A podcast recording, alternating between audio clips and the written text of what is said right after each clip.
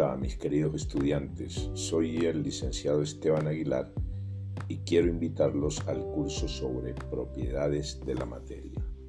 Este curso está dividido en tres módulos. El módulo 1, que abarca el concepto de materia y generalidades. El módulo 2, que abarca las propiedades generales de la materia y el módulo 3 que abarca las propiedades específicas de la materia. Bien, entonces en el trabajo o en el curso vamos a encontrar el propósito del área, que es eh, afianzar las temáticas que han venido trabajando durante su educación básica y darles aplicabilidad a conceptos de estructura atómica, en aplicaciones industriales y el acercamiento a la teoría atómica actual. Por otra parte, introducir el uso de la estequiometría en situaciones problemáticas que requieren el uso de habilidades matemáticas operacionales. Ese es el propósito del área. Y nosotros con el tema de propiedades generales vamos a ayudar a que ese propósito se alcance. Las competencias generales que se van a trabajar es el trabajo en equipo o trabajo colaborativo y el pensamiento crítico. Y como competencia específica se propone durante el curso capacidad para interactuar productiva y eficientemente con sus pares, asumiendo compromisos individuales y en grupo, y la capacidad para identificar, diferenciar, representar y preguntar por los procesos o fenómenos naturales físicos, químicos y biológicos.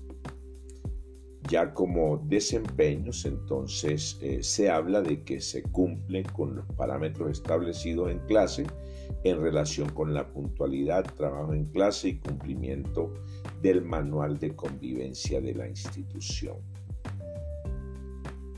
Eso es el propósito para grado décimo. Empezamos por generalidades de la materia, donde hablamos del concepto de materia, la clasificación de la materia en sustancias puras y mezclas.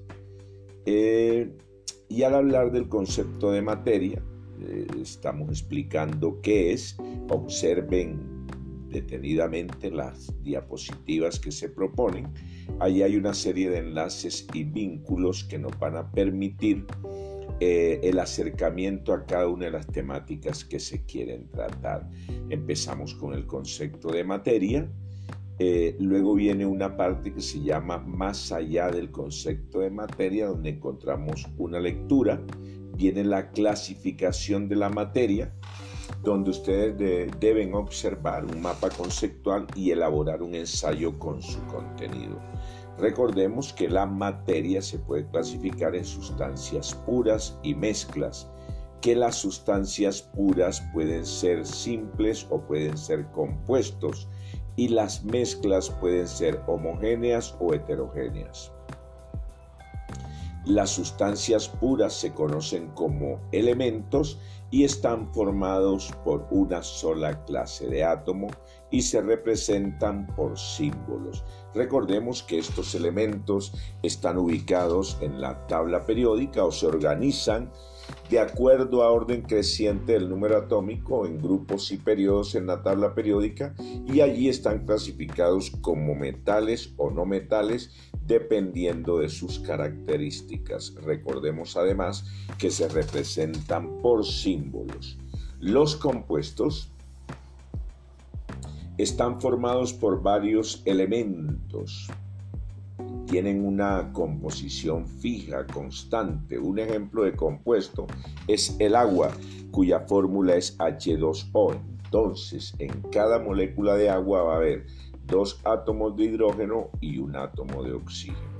Ahí están elementos y compuestos como sustancias puras. Los compuestos se representan por fórmulas y los elementos se representan por símbolos. Las mezclas si pueden ser heterogéneas o pueden ser homogéneas.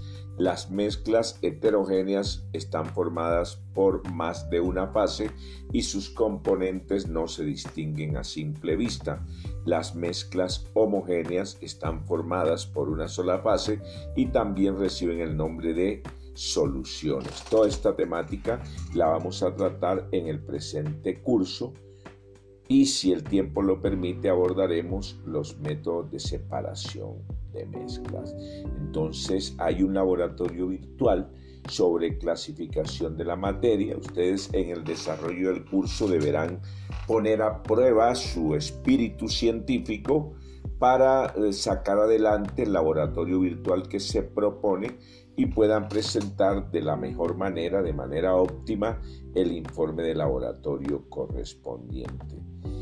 Eh, hay una lectura, unos conceptos sobre clasificación de la materia. Esto es pues en la descripción de lo que es el módulo 1 y quedamos pendientes de las descripciones y detalles de los módulos 2 y 3. Los invito pues al curso de química sobre propiedades de la materia. Sean todos bienvenidos.